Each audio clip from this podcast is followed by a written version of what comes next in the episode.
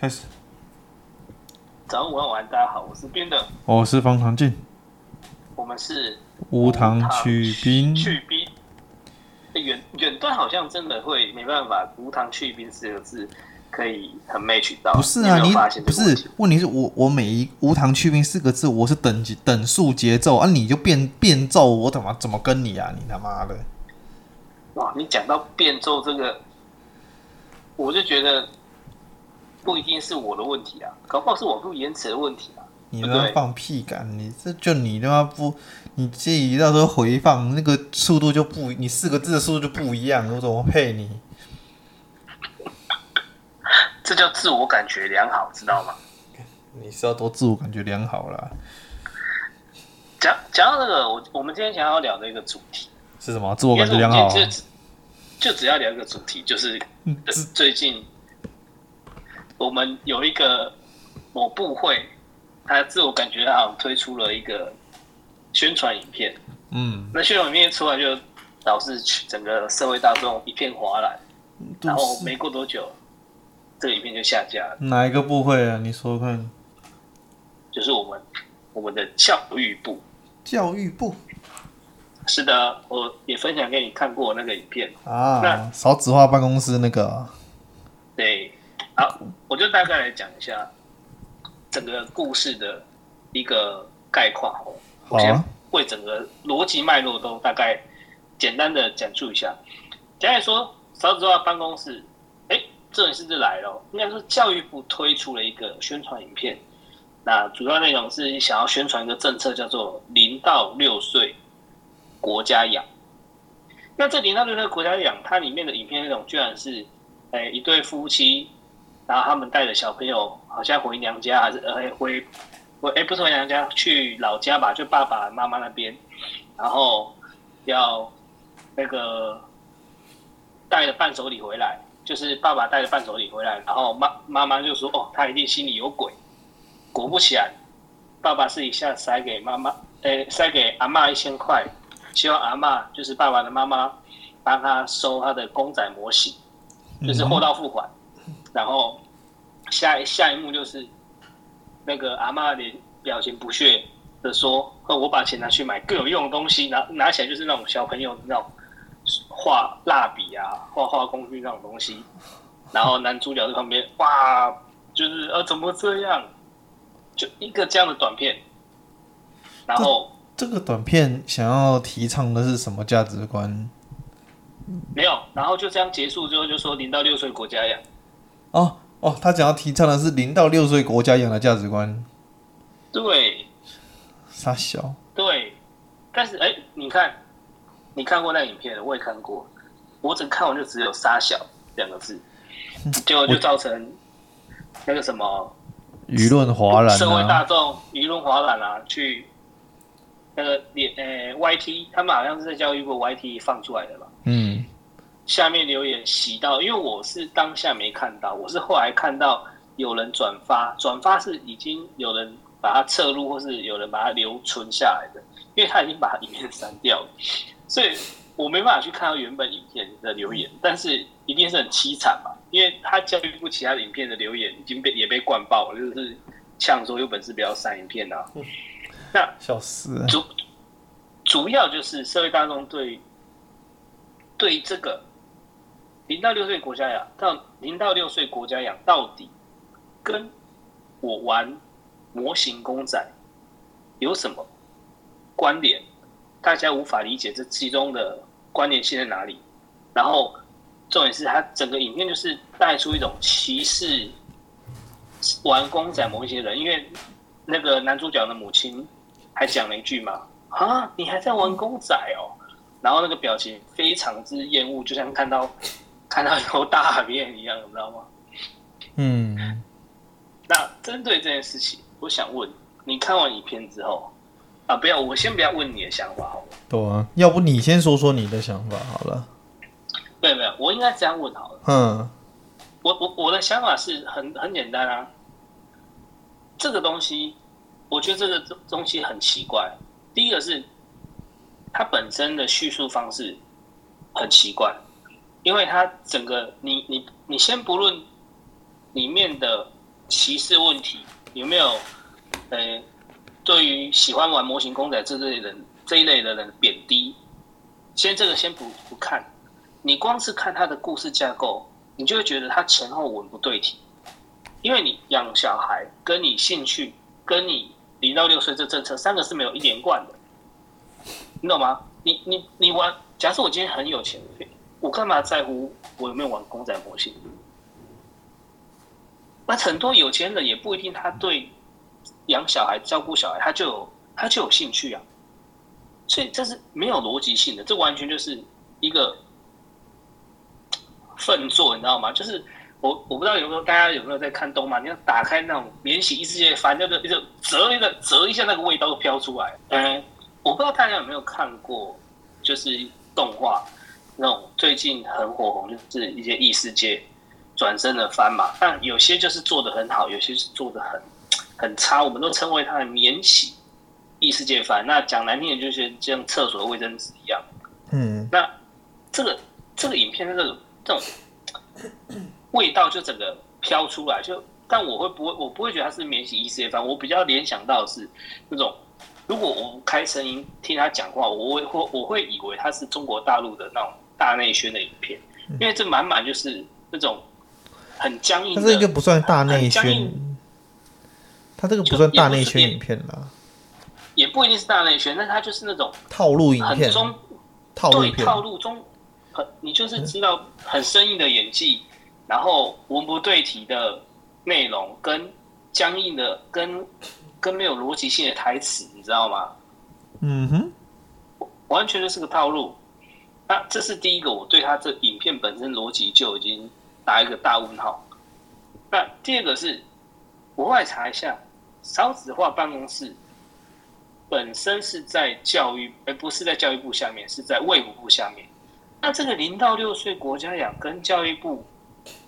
到底有什么毛关系？我无法理解，因为教育部推出的宣传影片或是他的宣传政策，不应该是说针对我们的九年或是十二年国教，或者是针对我们的高考或者是国考那些的一些有关相关东西吗？因为我无法理解是教育部推的影片，他的他还特别强调零到六岁国家养这政策，那跟教育部有什么关系？就好比你今天国防部突然推一个。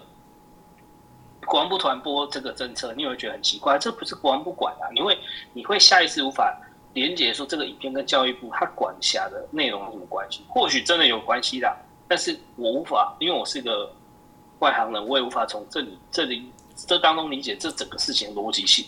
所以我不光是用逻辑就无法，第一个无法理解影片内容，第二个无法理理解影片为什么是由教育部推出。那第三个我觉得更瞎的事情就是。因为我们在今天要聊的时候，我去看了一下教育部的脸书的那个网页，他们脸官方脸书有小编出来道歉，那这个我就很觉得很奇怪了，为什么是小编出来针对整个事情道歉？因为我听说这个影片花了三百万的预算嘛，那派出这种堪称堪称大便等级的内容，他花了你三百万的纳税钱，那怎么会是小编出来道歉？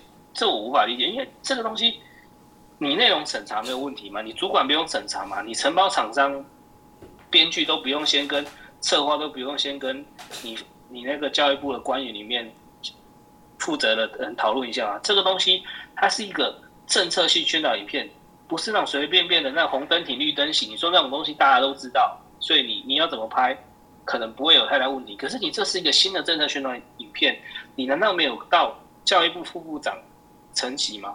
副部长没有看过吗？所以，我整个这一整个事情就是一个大大的问号，就让我会觉得说，就是像文昭看文章谈论经文章讲的，政府的各职各部会的职能开始在，哎，开始在出现一些互相。没有没有对到，或是政府的官员职能开始在走下坡，你就看，你会很发觉整个怎么讲，整个整个各部会都是这样，不只是你说教育部，你说农业部，它有没有很多问题？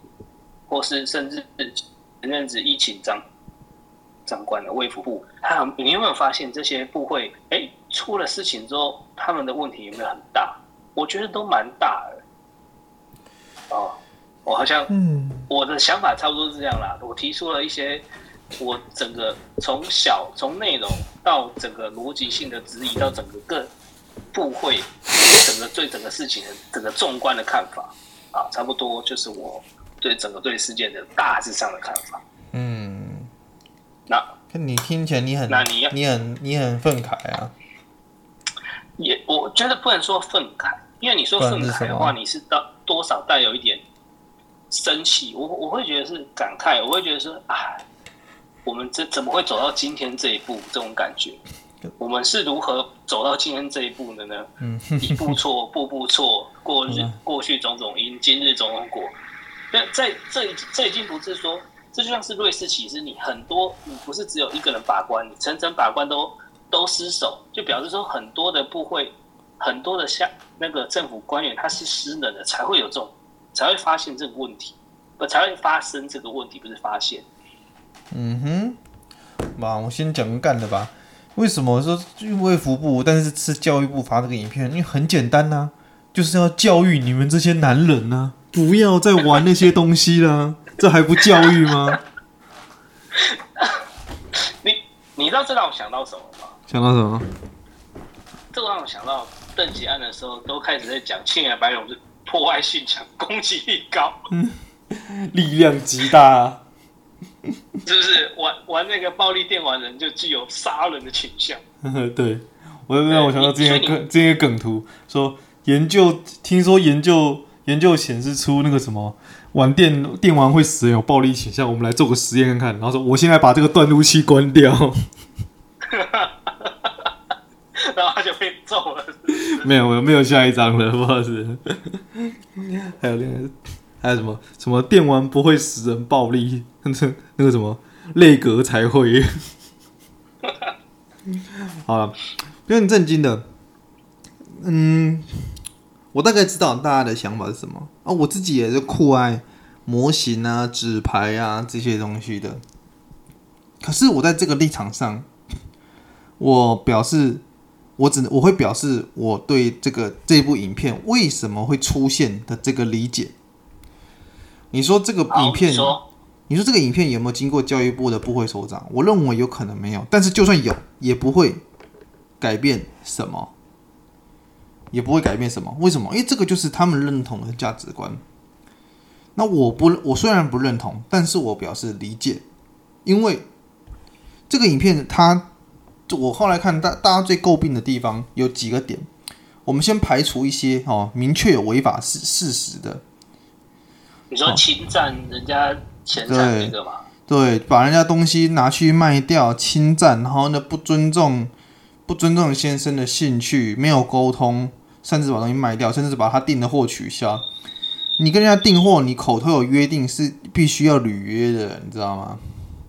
即便是有那个，这个先排除，对。好，排除这个，他这样表达当然诟病的另外一个点是，他教育部就是在告诉大家，好、哦，你只要要要养小孩，你就必须舍弃你所有的兴趣，舍弃这些东西的，你才能够养得起。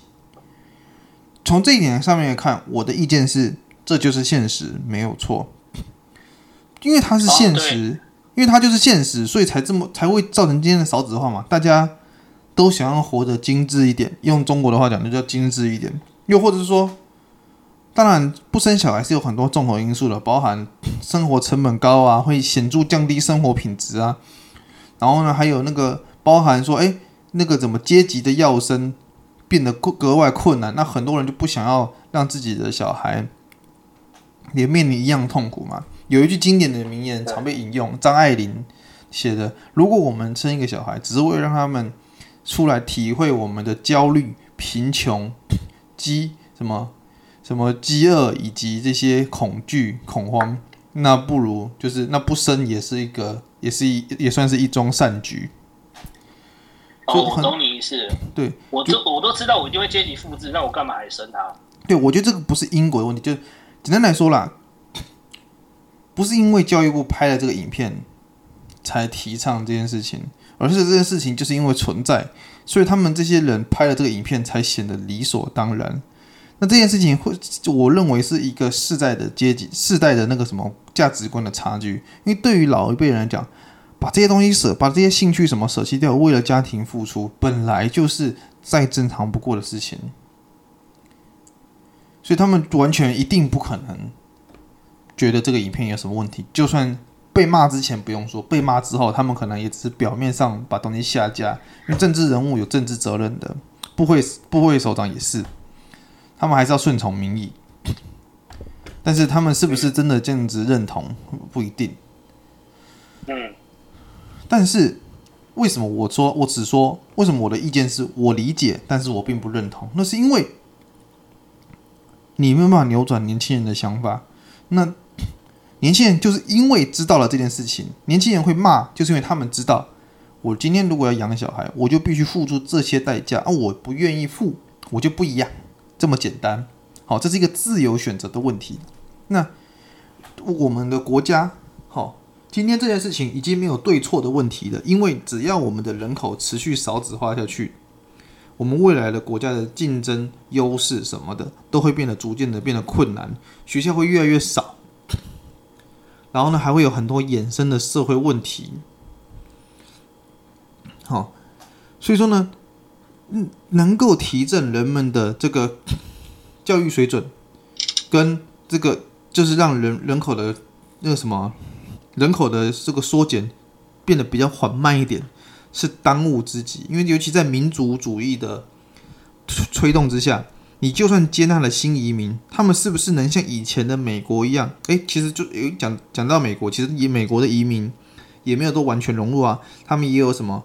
黑人社黑人社团社区就不用讲了嘛，拉丁裔也有自己的社区啊，中国人也有自己的社区啊，甚至有些是就大概除了欧洲融入的比较彻底之外，你其他的很多地方的都马是有自己的社区，对不对，犹太人也有犹太社区，那个什么伊伊斯兰人也有伊斯兰的社区，有、嗯，对不对？而且像像非洲也有啊，对啊，所以其实其实，在现代的民族主义盛行的形态下。一个国家的那个什么劳动力减损，但去解决方案是采用新移民，不是个上策哦。它有可能影响到你未来的政治利益。我们现在就看得到很明显，就是诶，我记得是马来西亚吧？是不是？这个马来西亚的原住民跟那个华人之间就冲突就很嘛，就就很就很多了。对啊，马来西亚的原住民，我记得是对啊，大马原住民，我记得马来西亚吧。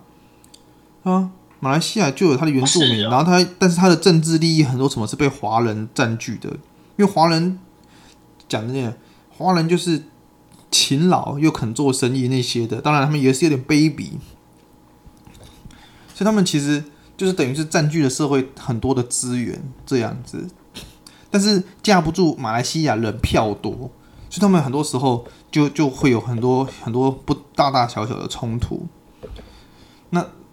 很多，如果如果如果你引进太太快，引进太多新移民，他们的文化没有经过长时间与这个国家的融合的话，那你想，这个国家的未来可能不会是一个很安稳的未来。所以，我今天今天已经没有空去谈论这个这个影片里面所倡导的观念到底对不对了。有些人就是把焦点，我觉得有些人焦点放错了，有些焦点放说，哎。老一辈就讲说，你本来你要养小孩，你就是要舍弃这些啊啊！我我拍这个影片有什么错吗？年轻人有些朋友讲说，啊，就是因为拍，就是因为有这种影片，那大家才更不想生。可是我的观我的观点比较不一样，我的观点意思是说，这是个现实啊，你也没什么好讨论它对不对的，因为人口的减少是现实，而且也是一个危机。你你国家。你为什么你要回到原始的初衷嘛？你不能把手段跟目的搞混了。你教育部、你卫福部，你为什么当初想要拍这个片？不就是想要鼓励大家生育吗？你政府负有这个公职务，你必须鼓励大家生育。所以你甭管这个观念你是认同是不认同，因为什么？因为年因为生育的是年轻人，除非你今天跟我说他妈的五六十岁的老人他妈也在也能生。好，那你这个影片的客群，那你面对五十岁说我不面对二十岁的年轻人，我面对五十岁老人可不可以？那我就说可以，对不对？问题就是生育主力是他妈二三十岁的年轻人，所以只要二三十岁年轻人不喜欢不接受，你就是错的，这是现实问题。那剩下的就是这个是比较有争议点，我的看法。那剩下的，我觉得就是就嘛就那样吧，对吧？就就干嘛的，你妈的侵占，然后呢不尊重他人，然后那些什么邪那妈的古代的那种老父权的邪恶邪恶想法，就是这样子。他还有好多的好好，他这也是个一个系列影片呢。那我讲第二个问题就是，哎，你讲的小编出来道歉那个问题，其实啦。哪一个政党都差不多啦，你那个对，你你那个影片有什么出错，就是马上是小编出来道歉。那那执政党先开始的嘛，对不对？就是反正都是小编出来道歉嘛，上面的人审查，对不对？审查审查没没审查到，那是吃他们的锅吗？看，反正他们已经达成上级的任务了，上级只要没有不喜欢，他们无所谓。对，不是这样吗？我还遇过啊，我遇过我的那个主管呢、啊，问我就跟他说，主管问我说，哎、为什么这些东西都还没完成呢、这个到底什么问题啊？我说，哦，主管，因为你上个礼拜都在外面开会，在忙，没有空。哦主管就说，所以说你是在怪我喽？哦，有啊？精髓在这里、这个。这个味道我就觉得有了，因为我也我也我也遇过类似，就是你你。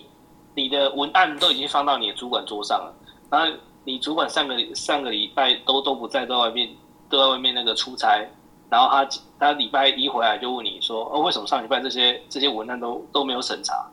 啊，你就跟他说啊，因为你上礼拜出差，他就会回你一句，你还跟我讲理由，对吧？你跟我讲理由，所以是我问题吗？这不差不多就是这样子吗？甚至还更有甚者嘛，对不对？你可能你的主管对不对？你有个案子，你主管都已经妈的。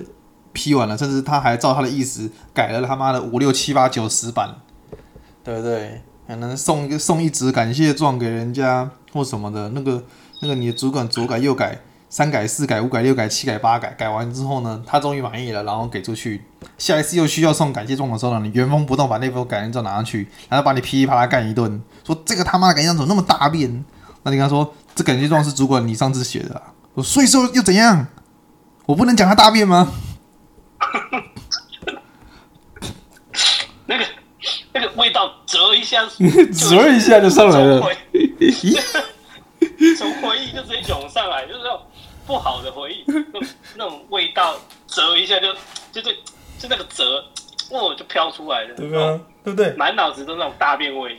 所以说，你说那些教副部长或什么的，会有没有看过？他们会在意吗？他们不会在意啊，对不对？他们只会跟那个小编团队说：“哎。”你出去扛着锅啊，反正你不扛，反正我也无所谓，因为人民这些这些愤怒的人民，他不是负责供养我的，我是这个叫什么、呃，一个叫政务官，一个叫事务官吧。事务官，我是事务官，对不对？我有职等的，他们就是干不掉我，我顶多他妈的被记、被记、被记一个那个什么处分，对不对？但是呢，以后你这个小编，你就不要再想再接标案了。那那你觉得这谁要出来道歉？已经小编出来道歉啊，因为小编搞不好是约聘的嘞。小编是约聘，那肯定是约聘的，甚至是可能甚至不是约聘，他这个就只是委案，比约聘更更低的委案、委托案件。有可能，没错啊，没错啊，对不对？或是你像你之前说那种日本派遣工类似的，啊，我这个我这个案子可以做完，有没有下一个我还不知道。你我问你嘛，这个这个小编这个团队，就是你说这个案子三百万去委托，那假设中介他妈的，中介他妈的。捞了一点钱，这个这个这个案子落到这个团队，他可能拍了一系列的案子。那现在这个团队，小编这个团队，对不对？他可能是一个三到四人的小团队啊。这个案子他拿了四十万，哎，一个一个一个人就切一切四四四十万，他要不要出来的贵？四十万香不香？香啊，干的赶快出来贵啊，不然以后没没案接了呢。所以市场是这样子嘛。很很合理啊，你不用说他什么什么，他他有没有看过？他就算他有看过会或没看过，都是小编要出来道歉。嗯，对对不对？就跟就跟我刚前面讲的主管一样嘛，主管你上周有空还是没空？就算你物理性上面来说你是不可能批那个案子的，但是呢，你还是可以怪，你还是会怪别人。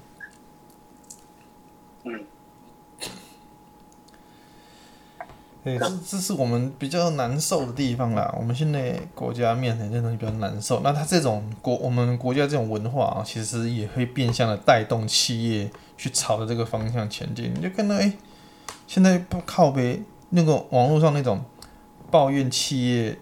那个不想干、想躺平的越来越多了。你讲的，大家已经不再去、不再去，哎，去去，连成功学最近都转不太动了，你知道吗？成功学以前说我要做大企业什么的，现在成功学都转不太动了。现在转转出来的是什么？你知道吗？什么？那种那种类似灵性学，或者是那种自我稳定的这种的的这种，其实它也是灵性学。对，它也是那种成功学的另外一面，就是哎，我要如何哦达到可能身心合一的境界，或者如何能够让自己哎情绪变得更稳定那种了，那种是另外那种我我跟你讲讲真的，那大部分我跟跟跟成功学的水准差不了多少了呀。为什么？因为其实就是因为我们其实也是因为跟我们的领导领导政府有关系啊。你透露出的，你给人透露出的感觉是哎。有点像那种爱拼才会赢的那种了，哎，大家就会那种到处，比方说啊，毒鸡汤哪个时代都有，但是毒鸡汤也是看，也是要看时代的口味来调的。爱拼才会赢的年代呢，那毒气上就跟你说，哎，你要无论如何你都要使命必达，哎，你要那个什么多投入多投入的，哎，现在现在这个不当道了哦，因为现在就是哎转成是那种类似那种，哎，就可能有。有什么？你感觉很就很明显，说哎，各种都是弥漫着那种哎特权啊，或者是有门路关系的那种的。那你没对你大部分没有门路的人来说，大家所追求的那就剩下什么？大家也不会拼啊，因为拼的不会赢啊。那什么？那我躺平。哎，这个时候毒鸡汤就投其所好了，就告诉你说，哎，你要好好审视自己啊，你要怎么样才能才能那个啊拒绝那些情场的勒索啊或什么的。一一开始讲这个都还都还是真的希望大家这样做，后来是越来越多，就是只是在骗流量而已啊。所以说，我这我这是我感慨的点呐、啊，就是对于现况，我们期待政府是对于现况是能够给出一个解决的方法，但是他给出的就是他拍的这个影片。告诉大家是我并没有想到解决方法，我只知道什么大傻逼，我只知道给你钱，零到六岁国家养，对不对？讲好听叫抛砖引玉啊，讲难听点就是我每个月给你五千到一万块了，你还不知足吗？你赶快把你其他的那个兴趣，对不对？都给都给都都给我舍弃了吧，赶快来养孩子，对不对？嗯，我我我我我养孩子，我每个月损失的是三万三到四万，然后还有我的一大堆时间。你政府给我的是个五千到一万块的钱，你觉得呢？你能够鼓励那些教育有教育水准、有不错的基因跟体面工作的中产阶级来生养育儿嘛？就跟你前面讲的一样啊，有钱人哪管这个啊？诶，我每个月给你五千到一万。会会因为你的资产上升而给你更多吗？你今天你是一个收入中产收入者，你今天你的薪水月薪是六六到八万的，跟你是你是月薪两到三万的一个底层劳动人，我会因为这你你是不同的两个人，给你的钱不一样多吗？你觉得呢？当然不会啊。那好，问题就来了，我今天我是一个月薪两万多快三万的人。甚至我可能有一工作有一顿没一顿的，政府每个月发给我一万，对我来说就是占我百分之三十三十以上的薪资，占我三分之一以上的薪资哦。对我来说，这个机会成本是很大很大很大的，诶，是很大还是很小都忘记了。对于我是一个中产来说，我个月薪水七万，政府发给我一万。但是我每个月要损失三到四万，还有一大堆的工作时间来养育小孩。我的机会成本呃，这个这里应该就机会成本大了，对不对？我会损失的很多啊，可是我获得的很少啊。那我养不养小孩？我对我来说没有诱因啊。那这样子的政策一贴下去，你会得到什么？就我来认，就我的认知啊，我讲的不一定是正确的，这是我的想法。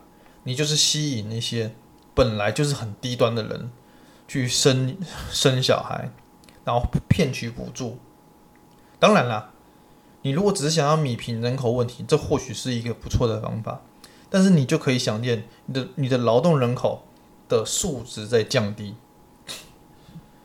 可是我们劳动人口的素质可能是指学术素质或什么的，那也其实也还好，因为如果你的国家是以技职体系为主的国家，你的你生出来小孩不太会读书或什么的，那也无所谓。我看不出国家想朝这个方向转型啊，国家想要走的方向仍然是以前的旧老旧路线嘛，什么高科技、高附加价值的产品。你说你他妈今天我是一个。讲难听点啦，就是他妈混公庙或什么的混出来的，然后呢，只能做工做黑手的。我去，我我我养出来的小孩，我有这个水准吗？我能够提供广大的这种人才吗？那不行嘛。那除非你今天你想搞得像德国或什么样，我以中小企业为主嘛，对不对？我生出很多那个做工的小孩，无所谓啊。对不对？这个也是我国家的竞争力啊，我无所谓。但是我们台湾是长这样吗？那你的整体政策跟你所想要达成的目标其实是背道而驰的。这也是我现在很感受到的，很明显感受到一个问题，就是每一个部门就搞每一个部门自己的东西，大家只想要把目标达标，然后呢，赶快下班，赶快过下一个阶段，丝毫没有想到未来整体的事情。这就是我从这个影片里面我感受到的东西。我没有要贬低做工人的做工人或者技职体系的人，但是这不是我们国家看起来想要发展的方向。那你你养育出这么多这种生长条件背景，我不说我不是说他们天分不足以去去去去读高科技那些的，但是我认为他们的。因为你一个人能够获得什么样的学历跟成就，有一部分会受到，通则上来说啦，会受到你的教育背景跟你的教育资源的影响。所以说呢，如果你用这种方式，你每个月贴一万块，你大概能得到的就是这些比较没办法、比较不适合，或者是比较没有办法读高科技人才的人。这个这个这个是我认为是没有办法达到目标的，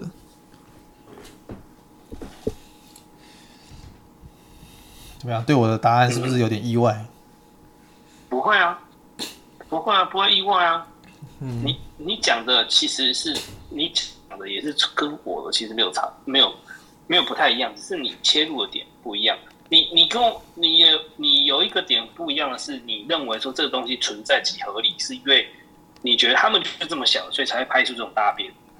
嗯哼，这是我没有我没有想到的。但是后来你这样讲，我说哎，对哎，既然这东西存在即合理的情况下，那这会有这种大片出来，表示很多老年人或者老一辈人，或是或者是你说政府核心的政府官员，他们是不是这样想？哎，其实他们的价值观就是这样子。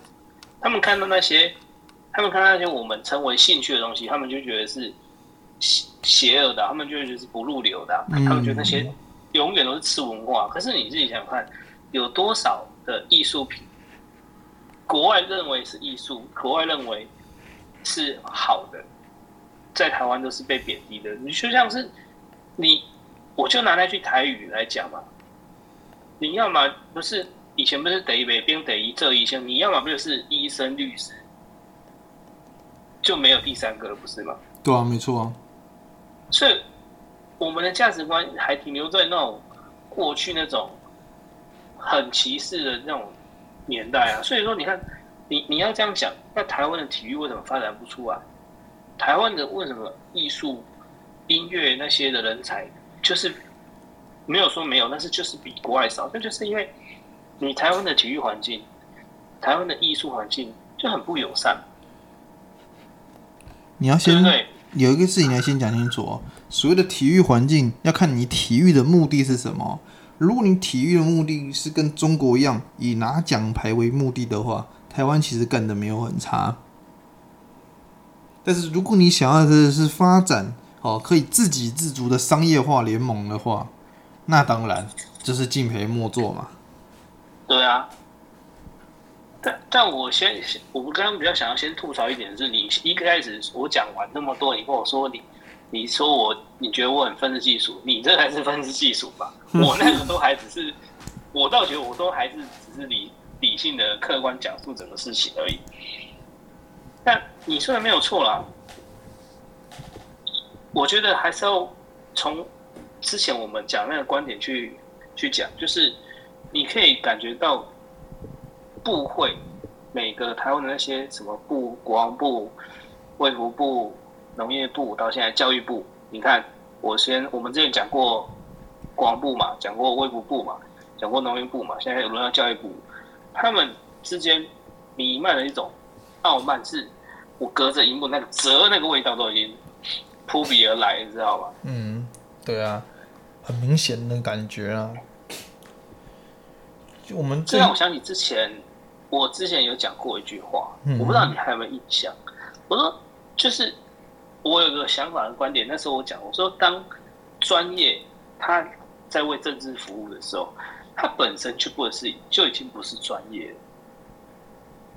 嗯哼，因为你自己想，你说存在即合理，这个东西会过，其实是再正常不过，因为那些人就是这样想。那以你这个。想法为出发点，你去回推，他们是不是也是一群有素养、有专业的人？但他产出的东西，是不是代表说他们其实也背弃了所谓他们的，诶、我们认为的专业素养？他们宁愿在吧，在金钱的下面，我宁愿拿我这专业素养背书，说他那样是没有错的。对不对？我不知道。但洗一洗就是跟生产生产日期就可以改的。对啊，对不对？我不知道啦，我一个非专家，我都能想到这个了。如果说里面都是一里面教育部那么多那个教育跟国家政策专家，他们还想不到跟我跟我想不到一块儿去的话，那只能说，嗯，那当初选这些专家的遴选机制就有问题了。所以，所以我们就要讲啊。这时候就要来读评论。嗯哼，好来。因为影片被删了，我去我去看看教育部的 YT，他那个影片被删，但是往前看前一面前面的影片都被洗回，因为有几个真的蛮好笑的。他说：“我看别叫教育部了，干脆改名叫节育部吧。”节育部。呃，对，我刚本来就有一个想讲，就是我本来还还想讲另外一个讲干的，就是。诶，你说这个是少子化办公室做的吗？那我觉得他已经达到他的目标了啊，因为他已经让大家确实更想少子化。有，下面还有个留言是少子化办公室大成功。然后还有接下来这个少子化办公室不会是政府效率最好的单位。在少子化这件事真的是有卓越贡献，远远超乎同期生呢。同期的其他人都没他厉害，什么打杂办公室啊，跟那个什么，那个另外一个什么办公室，我想连数位部都都比不上他。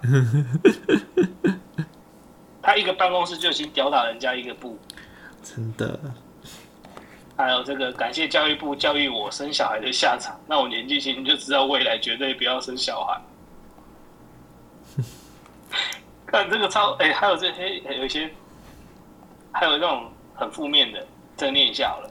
谢谢教育部教会我，原来男人原来男人结婚之后不能有自己的兴趣，也没有自己的尊严。妻子跟妈妈可以随便花掉男人的款项。如此不尊重，谢谢让我知道原来在台湾男人是如此的可悲，看来不结婚才是最开心。嗯，哎，这真的难过。还有接下来就是那种洗那种胆战船，不要删啊！啊，谢谢教育部不生了。啊啊，这个我觉得这个讲的好，这个讲的到有到有到点。他说国考精英不要删影片啊。嗯哼哼，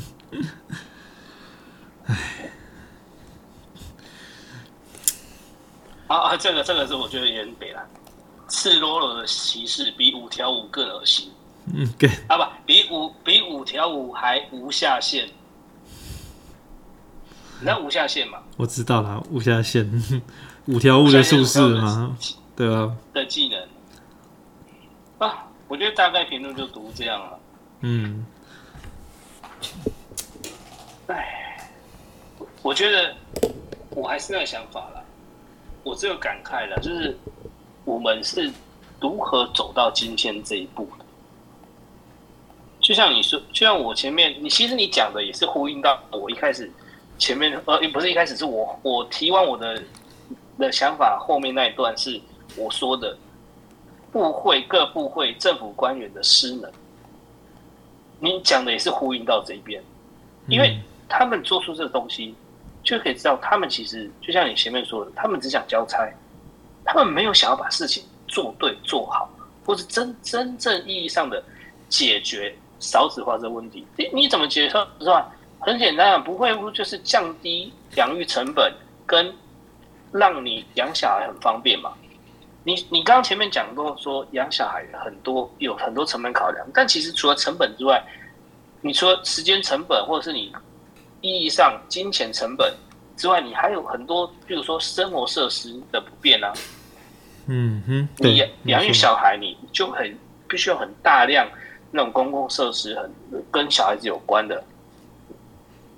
但是台在台湾公共设施有多烂，真的是不用我解释。哎，我们的道路做的多糟糕，真的是不用我他妈是解释。对啊，那可能那些。道路跟那个人行道，很多县市的根本就没有人行道的。对啊，你养小孩出门，你要不要推那个育儿车？嗯，那你就算要去骑车牵车，你要不要就是让他要不要把小孩放在你出去逛，你走路的时候，你小孩要不要放育儿车上？那你光是行人这一块就已经批评不完了。那你生活在台湾，其实像之前讲那个什么。行人地狱，它其实不是一直说行人地狱，是你生活在台湾本身就有点像地狱。因为你，你这样讲，你这样讲，一些爱爱台派的可就不高兴了。没有啊，你你今天不是是这样啊？我觉得大家就一直搞错一个一个重点跟一个想法。我今天是因为我恨他，我才骂他吗？还是因为我爱他，我才责难他？因为我希望他变好，都有吧。但是要看你出发点啊！我今天我活在这里，生在这里，说说实在的，我没有一个亿、两个亿，我也没办法移民。那我也只能怎样？我也只能希望他变好啊！我谁希望希望台湾变不好？其实对我来说，谁执政不重要，生活没有提获得提升，你你的保生活没有获得保障才重要吧？你如果活在一个随时随地都会都三不五时收到诈骗简讯，然后收到诈骗电话，然后你走出去都要。你的那个交通号志跟那个道路都很凌都很凌乱，你光你不管是搭交通工具，或是你开车骑车，你都会很担心发生交通事故，甚至或是你你做什么事成本都很高，那谁会愿意继续在这里生活？你只能吸引一直吸引到那些怎么讲新移民嘛，就是真的过得比我们更差的人过来。那你看我们政府对于移民。哇，这又讲不完，这个讲不完喽，这个可以再开一期了。移民政策啦，跟国家的那些，就就你左你会左看右看都只觉得，你就很明显的感觉到一个东西，就是我们刚刚前面讲的，大家只想要过关，你懂吗？哎，这个关卡出来了，那我现在过了这个关，这样就好了。那长远来看，嗯、长远来看，这个东西是有没有用处？我不在乎，甚至其实不要说没有用处，没有用处都算好事了。现在就是明显就是有坏处的，没在管的。对啊，没在管。明显是有坏处，我也不去解决，我就是放它烂。对啊。嗯，好了，这期这样子也讲了四十几分钟了，很多料，我已经很多干货了，干货满满的，拜托。也不能说干货啦，我只能说，我们说整集都在赞扬，整集都在赞扬少主要办公室大成功。对啊，这么赞的，呃，不要审判我，超直报办公室大成功，开玩笑，这政党最棒了。教育部最教育部最会教育人民的呢。嗯，好。我是编的，我是方大进，我们是无糖。去冰